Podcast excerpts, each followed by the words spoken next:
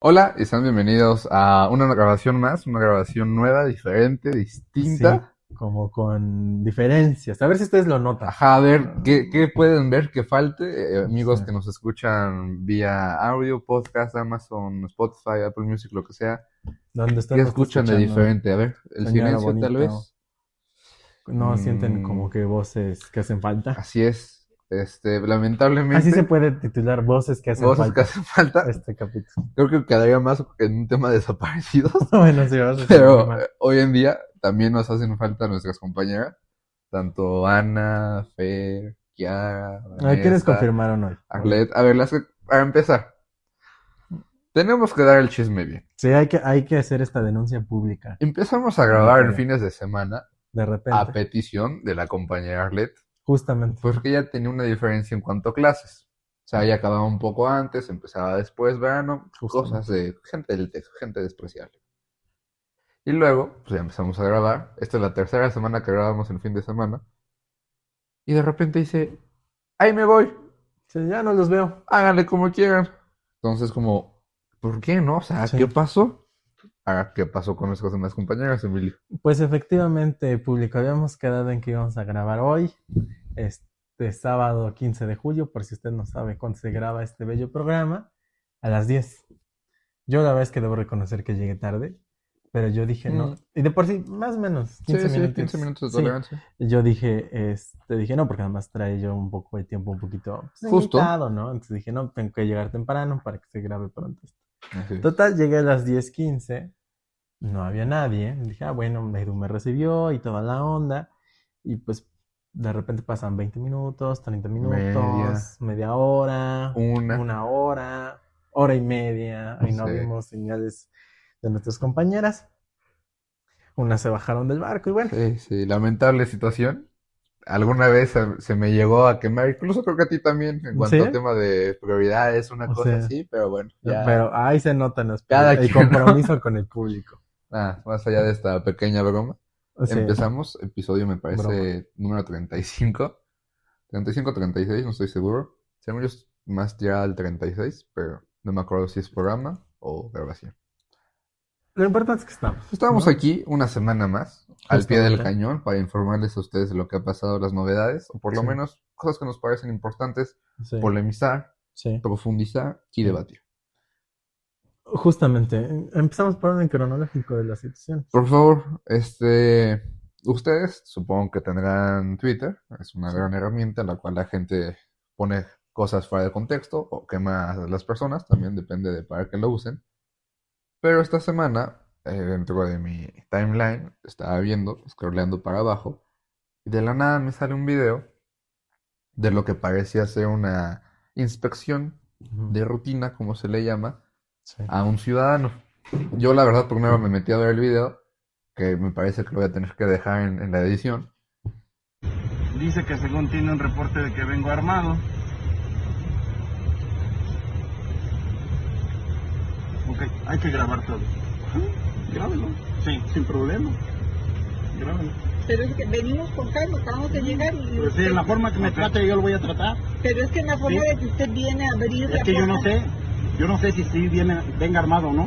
Si viene armado, si no viene armado, nada más que me permita Vale. hacer mi trabajo y sin problema. Y si viene armado, ¿Tiene alguna orden, señor? no, no, no necesito una orden, esto es vía pública. Dice que no necesita una orden, que, tiene vía, pu- que es vía pública, abogado.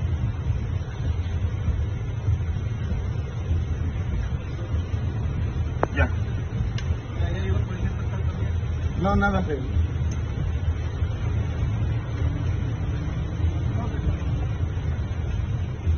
Pásate de aquel lado, pásate de aquel lado, pásate de aquel lado. Vale.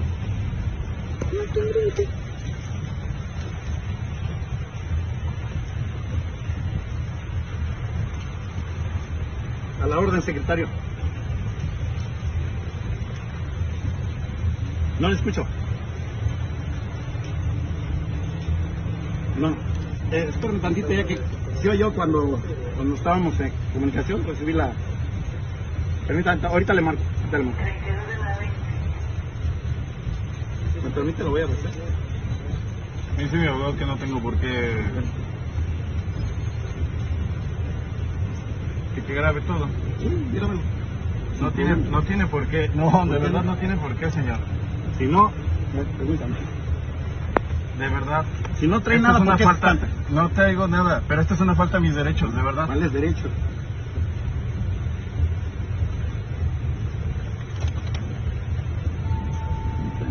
Si no trae nada, ¿por qué no coopera? Porque usted me abrió la puerta ¿Y sin eso qué tiene? consentimiento. Yo tengo un reporte y... y- ¿sí? Enséñeme su reporte, le estoy pidiendo una ¿Me permite ahí que trae? Sí. Ábralo ¿Cómo usted. va? Ábralo usted. Ábralo usted. Dame un segundo. Ábralo usted, Deme un segundo. Ábralo Bueno. usted, por favor. ¿Qué le pasa, señor? Y es pues claramente un policía que se incluso identifica como el, el jefe de policía municipal del municipio de Tlaxcala. Ah, Tlaxcala, capital. Sí, sí, Tlaxcala capital. Y otro sujeto que yo no lo reconocí, la verdad, o sea, estaba medio oscuro. Dentro de un coche llega de noche Ajá. y terminó siendo el presidente municipal de Texoloc. Texoloc, hermano del diputado Ah, Covarrubias. ¿me, me permite dar contexto? Adelante. A ver, quienes no, quienes no están entendiendo por dónde va este rollo, vamos a dar un poquito de contexto. Resulta ser que por ahí hay un personaje en la política tlaxcalteca llamado Miguel Ángel Covarrubias. Así es. Eh, esta persona en su momento fue un gran joven que revolucionó el Estado por política. sí, sí, sí, porque era un hombre muy joven y llegó a ser diputado. Bueno, para no hacer ese cuento cansado, ha sido uno de los caciques del municipio de Texoloc desde hace como unos ocho años. Desde que él fue presidente, de repente salió él. Este, se hizo muy popular por dos situaciones. La primera, lo agarraron miando en una banqueta, en un espacio público. No recuerdo si lo llevaron los separos, creo que no, pero sí lo detuvieron. Y la segunda, por plagiarse un discurso de House of Cards. El señor no sé si pensó que nada más en Texoloc llegaba al internet y de repente decidió plagiarse un discurso que hace Frank Underwood. Por cierto, muy buena serie. Este, lo grabó y el señor dijo, no, pues chido, ¿no? O sea, aquí nadie se va a enterar porque acá en Tlaxcala como casi no Como llega que el no pasa. internet. Sí, como que la gente no contrata Netflix. Efectivamente. Se hizo muy viral por eso. Y bueno, Tanto así que el mismo Netflix, me parece, desde Sí, una página, no sé si de Latinoamérica o el general, sí. como que contestó. Ajá, o sí, sí, sí. no pasó en vano. Sí, no, no, no. O sea, el señor se hizo viral. Me acuerdo perfecto porque hasta el actor que hace del personaje de Doug Stamper, muy buen mm, personaje, Actor, sí, actor, este, salió en un video contestándole. No me acuerdo qué decía, pero muy bueno. Sí. Entonces, este señor ha sido un pequeño cacique dentro del municipio de Texolo, que él ya fue presidente, su mamá fue presidenta. Su hermano es presidente. Y ahora, ¿por qué no? El hermano, ¿no? Es más, y también se ha caracterizado por de repente estar en un partido, estar en otro, que quién sabe, me sí. considero no binario políticamente, entonces, ¿no? Pero bueno. a De, lo que- de partido político fluido. Exacto, confundes entre uno entre Sí, otro. sí. A ver, eh, si es, bien estamos eh, en esta parte de ironía, de crítica, y la crítica como tiene que ser directa Claro. y agria y puntual, es importante mencionar lo que está pasando. O sea, así como en su momento nos llegamos a quejar de eh, elecciones amañadas, de poca credibilidad en los sistemas democráticos, no sé hasta qué punto puede llegar a ser problemático que una misma familia haya tenido el poder de una zona específica del Estado por casi 10 años. Mira, o sea, sí es complicado en el sentido de que sabemos que cuando existen este tipo de fenómenos es porque siempre hay alguien que manda. Sí. O sea, nunca es que la mamá de repente le salió la autonomía de decir yo quiero ser porque amo a mi pueblo. No, la realidad es que el hijo se empoderó y tuvo la oportunidad de amañarse, de Claro. hacerse de esa candidatura y por qué no, pues mantenerlo todo en familia. Que como ¿no? todos eh, políticos, nacionales, internacionales, lo que sea, empiezan bien, tienen simpatía, obtienen apoyo Sí. y ya se va gestando más como una instrumentalización del apoyo en el cual puede que ya no te quieran tanto, pero sigas teniendo los votos. Sí. Pero bueno, además de este amplio y vasto contexto acerca de esta familia, la noticia me parece que fue del día martes, miércoles, no me acuerdo. Me parece que fue martes porque lo que vas a decir tú fue el miércoles. Sí. En la noche, según lo que se puede ver en el video, y repito, lo pondré en la edición, se argumenta que, bueno, el, el- el director de la Policía Municipal del estado del municipio de Tlaxcala menciona que le llegó un reporte acerca de que una persona, me parece que en un Chevrolet blanco, no me acuerdo bien de la marca, estaba armado. No, ya, ya vi. Lo tuyo pasó primero, vamos bien. ¿Ah, sí? Lo mío pasó un día Sí, después. sí. Sí, ya vi. Entonces creo que fue el martes, esta noche. El problema más allá de lo curioso o de lo tan cliché que puede llegar a ser la imagen para los usuarios de internet, porque no podemos dejar que en Instagram, no sé si en TikTok supongo que sí, pero en Facebook, en Twitter, siempre es como este video de, mire, este oficial me está intentando pedir dinero, ajá, grábele, grábele, sí, usted fue, usted me pegó, eh, no sé, o sea, ya estamos muy acostumbrados a esto y fue desde la época en la cual todavía se usaba el concepto de Lady y Lord X. El problema, yo aquí creo que se junta el por eso joven y el no sabe quién soy, a pesar de que eso sí lo tengo que decir. En el video que yo pude ver, en ningún momento el presidente municipal dice que es presidente municipal Sí, no. digamos, se presenta como una, una autoridad. Aquí creo que es como el cliché, o sea, esta, esta barbarie en la, en la cadena de espectáculo, porque es imposible no burlarse o no reírse de lo que está pasando. Porque muchas veces el reclamo de la sociedad, Emilio, tú lo podrás entender mejor, es que a nosotros, los que no tenemos ni fuero, ni estamos en un lugar de poder, ni nos paga el gobierno, si nos detiene un tránsito, se ponen abusivos, se ponen Claro. mala onda, X cosa. Aquí es importante mencionar que el policía yo creo que no actuó bien. Sí, En el mismo video se dice que él fue el que le abri- abrió la puerta, sí, lo cual es, vaya, algo este, preocupante porque ningún policía debería de tener la autoridad, uno, de detenerte si no tiene un reporte, que en este caso se supone que lo tiene, y dos, abrirte la puerta así, sin ton ni son, como de que vengas, bájate. Yo no sé cuál es el contexto entero de la situación, porque repito, el video empieza a grabarse ya cuando la puerta está abierta y termina de grabarse sin que estas personas, este presidente municipal y su acompañante, hayan salido de esa situación. Pero en lo que se puede ver, más allá de eh, la crítica tanto al sistema de la manera en la cual se opera la policía municipal y la manera en la cual se reacciona por la parte que recibe este cateo, yo creo que sí es importante ponernos a pensar hasta qué punto va a llegar esto, ¿no? Porque pues ya pudimos hacer burlas, sacamos los chistes que teníamos, lo que sea, pero si hasta un presidente municipal, una persona de, ni siquiera creo que sea de tránsito, es policía municipal, sí. tiene esa autoridad como para bajarlo, tratarlo así, yo no sé a dónde vamos a llegar a estos límites. Sí, hasta dónde están permitidos. Y mira, sí, sí es preocupante. Y ahora, si, si me lo permites, vamos siguiendo la cadena Claro que sí. cronológica. Eh, esto sucede y al día siguiente, el diputado Miguel Ángel Covarrubias llega a, porque ya leí más del contexto, llega a la presidencia municipal de Tlaxcala a clausurarla. Llega con unos sellitos. Esto fue día miércoles, ¿no? Eh, ah, jueves. Ah, Ok, entonces tú pasó el miércoles y el el jueves. jueves, ok. Llega a clausurarla, ¿no? O sea, no sé si mando a imprimir ahí unas estampitas. No lo conocemos, queremos que salga, queremos que salga, exigimos justicia. Que salga Corichi, que salga Corichi,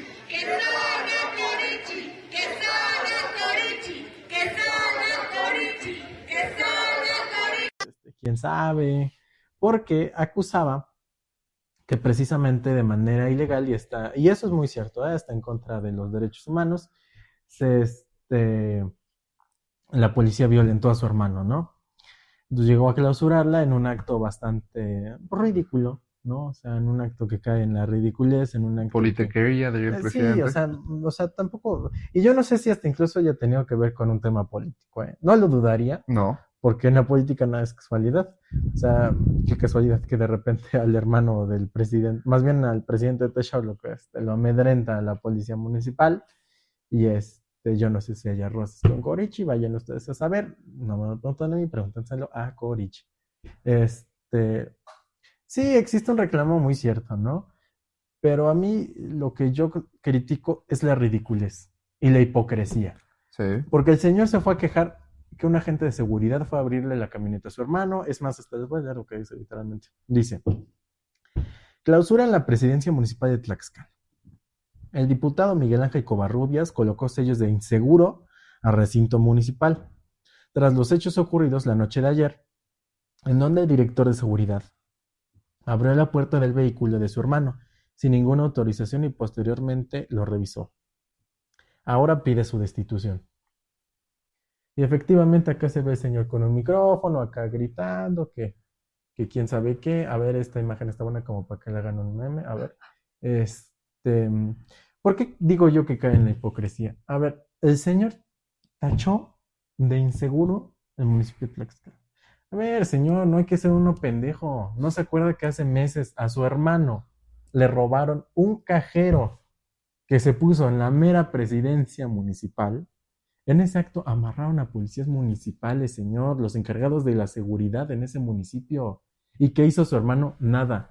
Acu- lo que usted hizo, acusar a la gobernadora Efectivamente. de este incidente, que era culpa de la estrategia de la gobernadora, que si bien es cierto, o sea, la estrategia no está bien de seguridad en el, en el Estado, Y no está bien desde hace mucho. sí, no, y eso también se reconoce, pero el punto es que si estaban en su territorio, en su municipio y en su presidencia municipal, ¿cómo es posible que les hayan robado un cajero?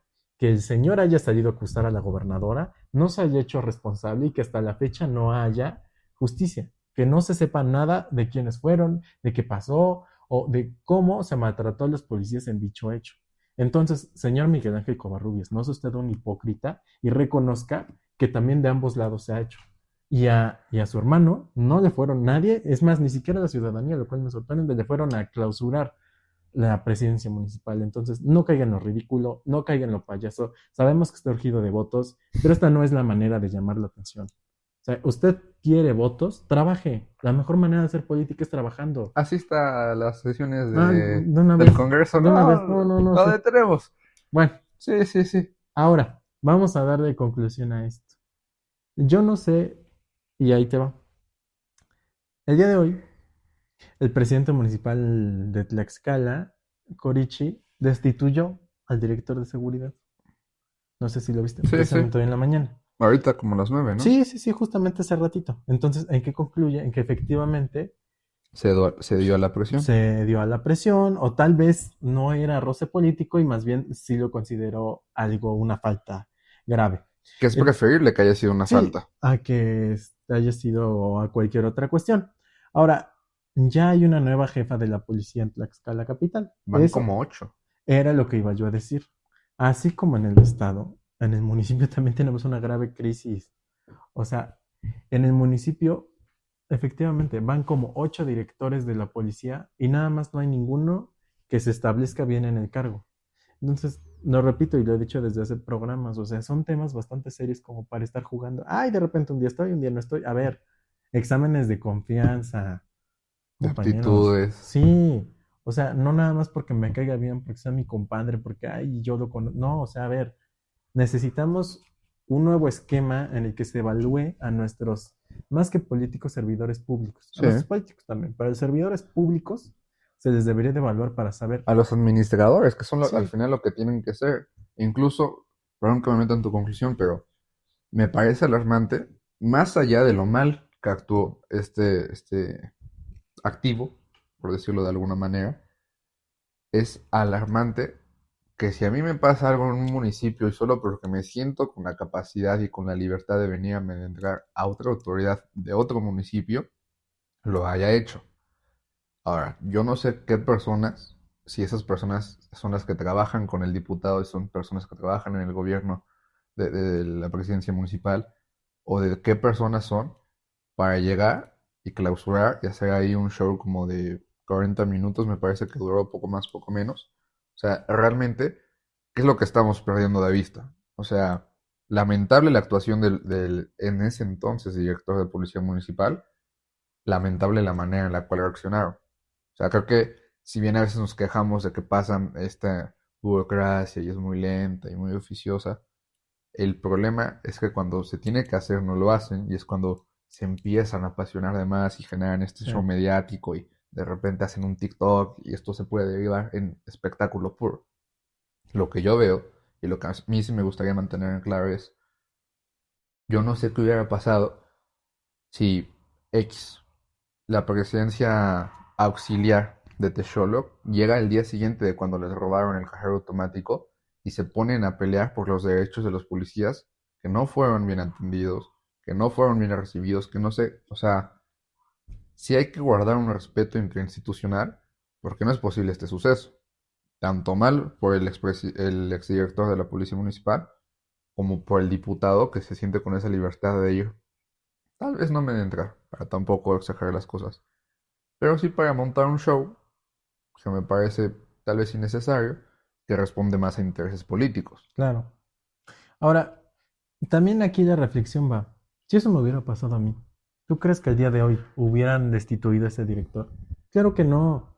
Evidentemente esto, como tú lo dices, también va conforme a intereses políticos. O sea, también eso es algo de lo cual la ciudadanía ya está muy en desacuerdo y es natural. Imagínate que de repente, y es por eso que la ciudadanía exige que los políticos sean tratados exactamente igual, ¿no? O sea, imagínate que a mí me pasa esto, definitivamente ese director de la policía seguiría en su cargo y no hubiera pasado absolutamente nada más que, ay, no, no hay fijón. Y ya usted regrese, siempre no traía usted un arma, ya. Discúlpeme. Sí, discúlpeme, el madrazo ahorita se lo quito yo, no pasa nada. Este, perdón, quiten las esposas y ya, ¿no? O sea, pero es que a veces es indignante ver cómo existen preferencias por intereses políticos de parte de nuestros actores. Y ahora, ¿en qué punto voy? También era necesario que el diputado fuera a clausurar la presidencia municipal. Es más, era, era necesario que él precisamente fuera. Sí, por, o sea, lo mismo. Te lo hacen a ti yo voy a, a responder por ti. Pues, A ver qué te hicimos. somos buenos amigos, somos lo que sea, pero creo que no me corresponde. Sí. Y más allá de esta amistad, los dos en su figura, de nuevo, de presidente municipal y de diputado por el distrito 14, yo no creo que esa sea la manera de operar. O sea, hubiese sido incluso, no sé si elegante sea la palabra, pero más correcto, el pronunciarse el día siguiente de manera conjunta, porque al final, al ser del mismo territorio, lo pueden hacer así. Sí. Incluso pedir un, un mismo llamado del Congreso, cualquier otra cosa, o pedir algún tipo de, no sé, una rueda de prensas. Pero ir y hacer ese evento, yo creo que responde más a intereses políticos. Por supuesto, y ahora, a ver, le voy a hacer una invitación nuevamente al diputado Miguel Ángel Covarrubias. Adelante, la cámara es tuya. ¿Por qué no lo hace usted como un ciudadano común? Como alguien, como un ciudadano de a pie. ¿Por qué no va a presentar su queja? A ver cómo, cómo lo tratan, ¿no? A ver, ¿por qué no va a presentar su queja como todo ciudadano que lo tratan mal? A ver si lo tratan igual, a ver si atienden su queja, ¿no? Entonces, por ahí también debería ser la reflexión para usted. ¿Qué está haciendo usted desde su poder para que este tipo de cosas no sucedan más allá de estar haciendo shows políticos? Y es lo que repito, esto no es nada más que un show político porque el señor debe estar urgido de votos. No lo sé. Cada vez que desconozco su popularidad en, en su distrito, pero definitivamente creo que no son las maneras. Y si quiere ser un buen representante de la sociedad, creo que debería actuar conforme a, ¿no? Y honestamente, si usted pide estas sanciones administrativas de cese por abuso de autoridad, mismas faltas administrativas o porque simplemente algo no le gustó, no cumple con la ley, entonces cuando las personas contra usted también soliciten o alguna baja en su dieta como diputado o alguna separación de cargo o cualquier cosa por faltas administrativas, abuso de autoridad o cualquier otro tipo de actividades, acéptelo con cabalidad. Porque no es posible que solo cuando me afectan a mí y a mi familiar sí quiero que se aplique, pero cuando me señalen por hacer algo malo, no. Sí, no, no. Es un juicio político, me están atacando, no me quieren, Sí. cualquier cosa. Y, ahora siento que fue un buen actuar del presidente municipal Jorge Corichi en el sentido en que, o sea, lo que me pareció a mí correcto fue que no saliera en los medios a decir, ah, y él está contra mí, sí. mi gobierno. No hacerlo más grande. O sea, La no. primera vez que actúa bien, o sea, Raro, ¿eh? Raro Sí, en él. sí. Sí, y eso, eso que eso le gustan las cámaras. Eso hay que decirlo. O sea, Sí, eso también lo No, no, no le estoy aplaudiendo para nada a Jorge Corichi. No. Más bien, lo que digo es que me pareció un buen actuar en este momento porque no se, no quiso hacer el, el rollo más grande. ¿Se pudo haber prestado un pleito? Sí, Pudieran ser a día de hoy. Mm, muy posiblemente. Y mira, siento que a lo mejor el actor fue, a ver, se cometió este error, ni modo, se va, ¿no? Y ya. Este cuento se acabó, Sí, sí. este, ¿no? Pero, pues sí, un poquito deleznable la manera en la que actúan nuestros políticos. Bastante. Y ya para evitar especulaciones y si go- la gobernadora mandó, la gobernadora dijo, Aunque simplemente importante destacar que son aliados, entre comillas, Morena y PT. Mm. Entonces, ojalá que Que han tenido sus roces, ¿eh? Claro, claro. Incluso me parece que la diputada Lorena Ruiz García, diputada plurinominal, renunció a, a, a PT. No sé si se vaya a incluir a Morena, pero creo que va a apoyar a Sheinbaum en su búsqueda presidencial. Es otra nota al calce. Así nomás. Sí, sí, sí. Nada raro, la verdad. No, Ya. Y ya para ir concluyendo este programa, Estuvo muy corto, la verdad. sí, pero si quieres, entramos poco a un debate que teníamos hace rato Sí, y también perfilándonos a lo que va a ser 2024. sí. Es un debate que tal vez esté un poco despegado de la realidad, porque Sí. no se ha mencionado tanto, porque la- el mismo INE no ha pronunciado muchas cosas al respecto. Pero tú y yo estamos hablando acerca del voto tanto digital como electrónico. O físico. Así es. ¿Cuál es el problema o por qué nosotros queremos problematizar con esto? Uno, porque creemos que si bien el INE necesita una reforma, Urgente. y tanto es así que ahorita lo que sesionó eh, tanto el Tribunal Electoral como el mismo INE en la Comisión de Quejas es que la ley se quedó vieja. O sea, ahorita las precampañas, las, este proceso paralelo a las precampañas, es legal. En tanto que la ley no prohíbe eso y no lo contempla. Justamente. Entonces, si ya estamos viendo que el movimiento político, la militancia empieza a actuar antes que la ley, tenemos que pensar en una reforma electoral y estructural que vaya más allá, o sea, que se pueda adelantar por lo menos cinco años para que las siguientes elecciones, evidentemente ya no las del 24, pero sí las del 27, cumplan con un mínimo de poder estar al servicio de la sociedad. Y puntualizando el debate en el tema de los votos, tanto digitales como electrónicos como físicos, Emilio y yo estábamos pensando en si en algún momento será posible este voto digital, Ujú. lo cual, eh, para simplemente ilustrar, sería como de alguna manera tener en su propia aplicación una app del INE, una app de votaciones, y que el día de las elecciones, en el horario establecido, así, o sea, los colegios seguirían existiendo, los lugares para ir a votar seguirían existiendo, pero que también tenga usted la opción de votar desde su teléfono, con la cual yo no estoy de acuerdo, y creo que Emilio tampoco, porque se prestaría a juntar a un gran número de personas, ya sean sindicatos, ya sean grupos políticos, ya sean estructuras políticas, y que todos haciendo un desayuno, a ver, ya terminamos de desayunar, todo padre, que no sé qué, saquen su teléfono, tomen foto a su INE de las dos caras, emitan su voto por tal persona. Y yo lo superviso. Ahora, antes de, de emitir mi, mi punto- comentario? sí, me gustaría hacer como dos, ahorita que mencionabas esto de los vacíos legales, las Ok. lagunas que hay en nuestras leyes en cuanto a materia electoral.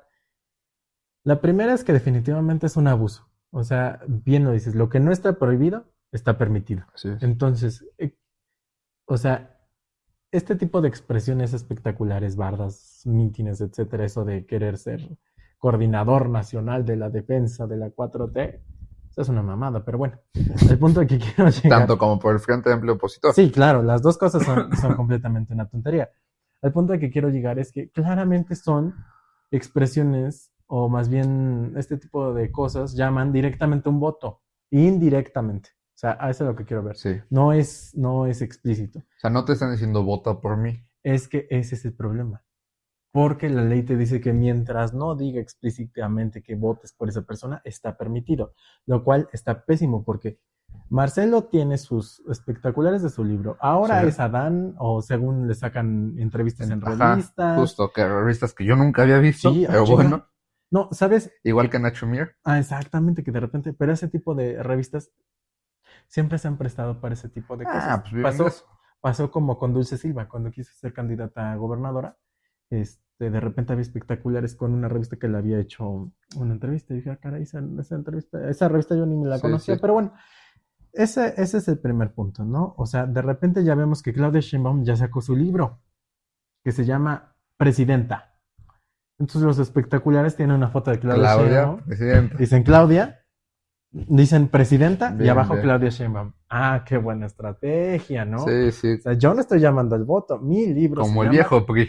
Mi, exacto, mi libro se llama Presidenta y abajo dice mi nombre.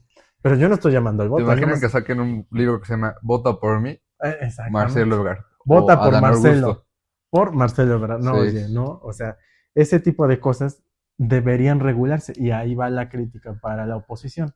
Si tanto se quejan, porque muchas de estas cosas son meramente hipocresía, si tanto se quejan, ¿por qué no han propuesto una reforma en esta materia, no? O sea, ¿por qué no han dicho, a ver, si esto es ilegal, según ellos, que no lo es directamente, pues háganlo ilegal. O sea, abramos una reforma en donde se proponga prohibir todo este tipo de actos, en donde se exprese primero el nombre. O sea, yo sugeriría quitar nombres, La silueta. siluetas, este, y este, colores, frases, frases, Sí, sí. colores institucionales. Lo que sea más marketing político que al final es lo que afecta. Sí, claro.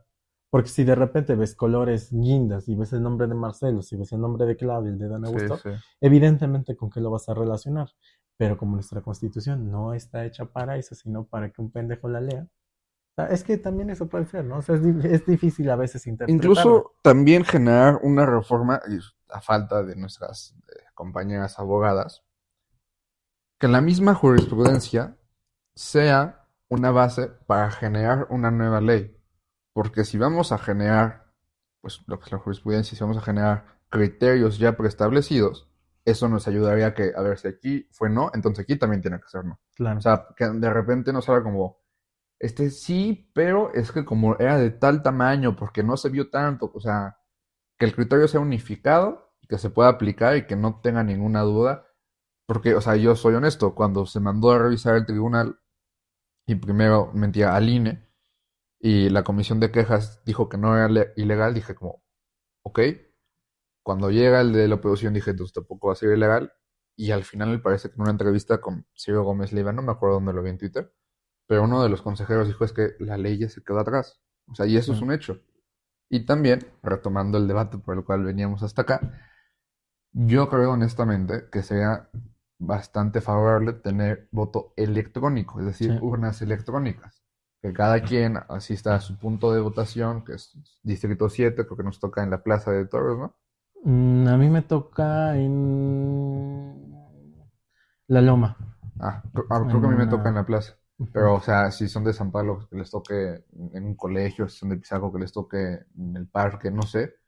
O sea, que cada quien siga yendo a su punto de votación y desde ahí emita su voto, pero en una urna electrónica que lo computabilice desde un momento y Sí. que ya esos mismos resultados se puedan ir consultando en tiempo real.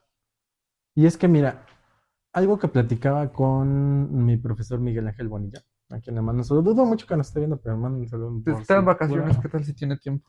Así, ah, está fue mi alumno. Bueno, él es consejero del Instituto Electoral de Puebla y él me decía algo muy cierto. Dice que muchas veces hay evidentemente presión política por votar a favor de un candidato. Entonces él me decía, ya en la intimidad de una, de una, ¿cómo se llama? Mampara. Urna, ajá. Tú tienes la posibilidad, sí, de tachar al candidato que te dijeron, tomarle foto, mandarla y tienes oportunidad de borrarla y votar por quien tú quieras. Sí. En el caso del voto digital, no. ¿Por qué? Porque te está dando una cierta libertad, la cual a lo mejor para el momento de la elección no es lo más conveniente. ¿Por qué? Porque tú tienes la libertad de estar en donde sea para votar. Y es como decir, a ver, Eduardo, tú vas a votar por este y yo veo que tú estés votando. O sea, podríamos votar, no sé, desde aquí, así los dos juntos, o podríamos votar en un salón Sí. con 20 personas revisando cada fila de, a ver, ya todos, enséñenme, mándenme captura, no sé, siempre habrá maneras de burlar la ley y de generar este clientelismo político que tal vez se vaya más a la perversión de la democracia.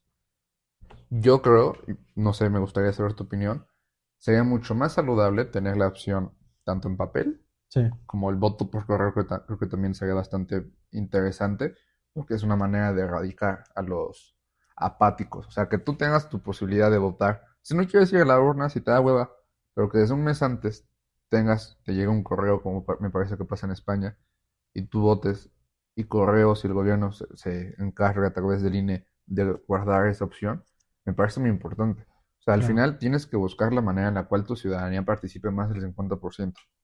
Sí. Y mira, yo creo que la ventaja del voto electrónico, de tener una urna, algo así como un cajero automático, es que precisamente quitas el que un ser humano tenga los votos literalmente en su mano y pueda tener en un sistema corrupto la facultad de este, violar esos, esos votos, o sea, de modificarlos y demás.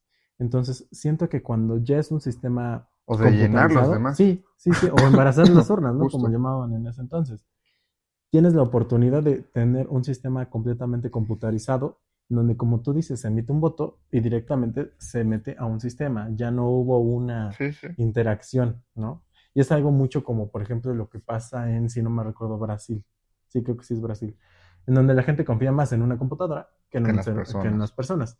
Era algo que también nos hacía ese profe de la reflexión. Nos decía, aquí en México confiamos más en las personas que en las computadoras. Sí. Que Pero- también es un cambio de paradigma, paradigmas, ¿eh? Porque, Sí. bueno, en su momento creo que todos hemos escuchado historias de terror de, no es que yo, a mí me tocaba ser este presidente de casilla, pero me dio hueva, me llegaron un día antes, me dijeron, ven, ten 10, 5, lo que sea de dinero, pero no te presentes mañana. Entonces, mejor para mí, yo ni quería ir, ¿no? Este ejercicio imaginario. Entonces, ¿qué pasa? Los funcionarios de casilla tienen la obligación de invitar a los primeros votantes a fungir como funcionarios especiales o como Sí. extraordinarios, por decirlo de alguna manera. Entonces, ahí con que el partido político de X color llame a su gente y estén ahí desde las 6 de la mañana, 7, 8 que se pone, o sea, ah, pues vengan, involúcrense y al final es una manera en la cual los partidos políticos han desarrollado el poder de poder influir en cada uno de los puntos de votación. Y ya como conclusión, para ir acabando, para pasar a la zona de promoción, Sí. honestamente creo que sería muy saludable empezar a migrar hacia un voto electrónico con miras a 2030. O sea, ya para 2024 no nos No es alcanza. imposible. Pero que para 2030, para dentro de dos presidentes, podamos emitir nuestro voto, que el PREP, si bien es veloz, que eso sea aún más rápido y aún más seguro, creo que sería un gran avance en esta democracia que intentamos construir. Porque tampoco, y eso ya es un, pe- un pensamiento más personal, tampoco creo que tenemos que normalizar el hecho de que solo el 50% del padrón electoral sea el que elija. O sea, me parece que la democracia y los políticos serían los más interesados en eso, es vamos a hacer y vamos a encontrar las maneras en las cuales las personas quieran participar en estos procesos, porque al final es su decisión la que importa. Y ya, eso es todo mi opinión. Pues la comparto. Muchas gracias. Y este, y pues nada. Amigos, esperamos les haya gustado La este- promoción, pendejo. Ah, no, no, no, pues sí, nomás. Ah, ok. Este para- pequeño debate, a Sí. falta de la presencia de nuestras compañeras, Sí, sí, sí. Y bueno, pues ahora sí pasamos al, al... a la etapa de la promoción. Sí. Ahora sí lo pensé, ¿eh? Ahora sí lo Sí, pensé. ahora ¿Quieres? sí, desde el inicio. Si quieres, empieza. tú. Bueno, yo les quiero recomendar los pollos Tlaxcala. Son unos pollos que además ex- o sea, están muy buenos. El arroz de ahí es muy bueno, también la salsa. Bueno, no es, no es negra, es como café. Lo hacen de chile quemado. Está muy Ok. bueno. Están, bajan ustedes de la vía corta, pasan el McDonald's, el puente inservible, el panteón y demás. Y ven que antes de llegar a San Pablo, de repente hay como una zona ya elevada. Sí. O sea, que te va a dejar directito ya la Tlaxcala Pisaco oficialmente. Bueno, pues no se van a subir al puente, se van a seguir en la lateral. Ujú. Se van a seguir en la lateral. Y antes de llegar a las purépechas, van a ver, es, es un negocio de color azul. O sea, son, tienen un pollote arriba que dice Pollos Tlaxcala, entonces está bien pelado encontrar. Muy buenas. Interesante, espero que manden la imagen. Sí, la luego en Google Maps no sale. Mi recomendación es un restaurante que encontré en, en Instagram. Sí. Se llama Las Palapas. Se ve muy bueno. O sea, la verdad, por lo que pude ver, se ve tienen buena calidad. A ver si algún día ahorita en vacaciones vamos. Y nada, eso ha sido todo por esta grabación, este programa.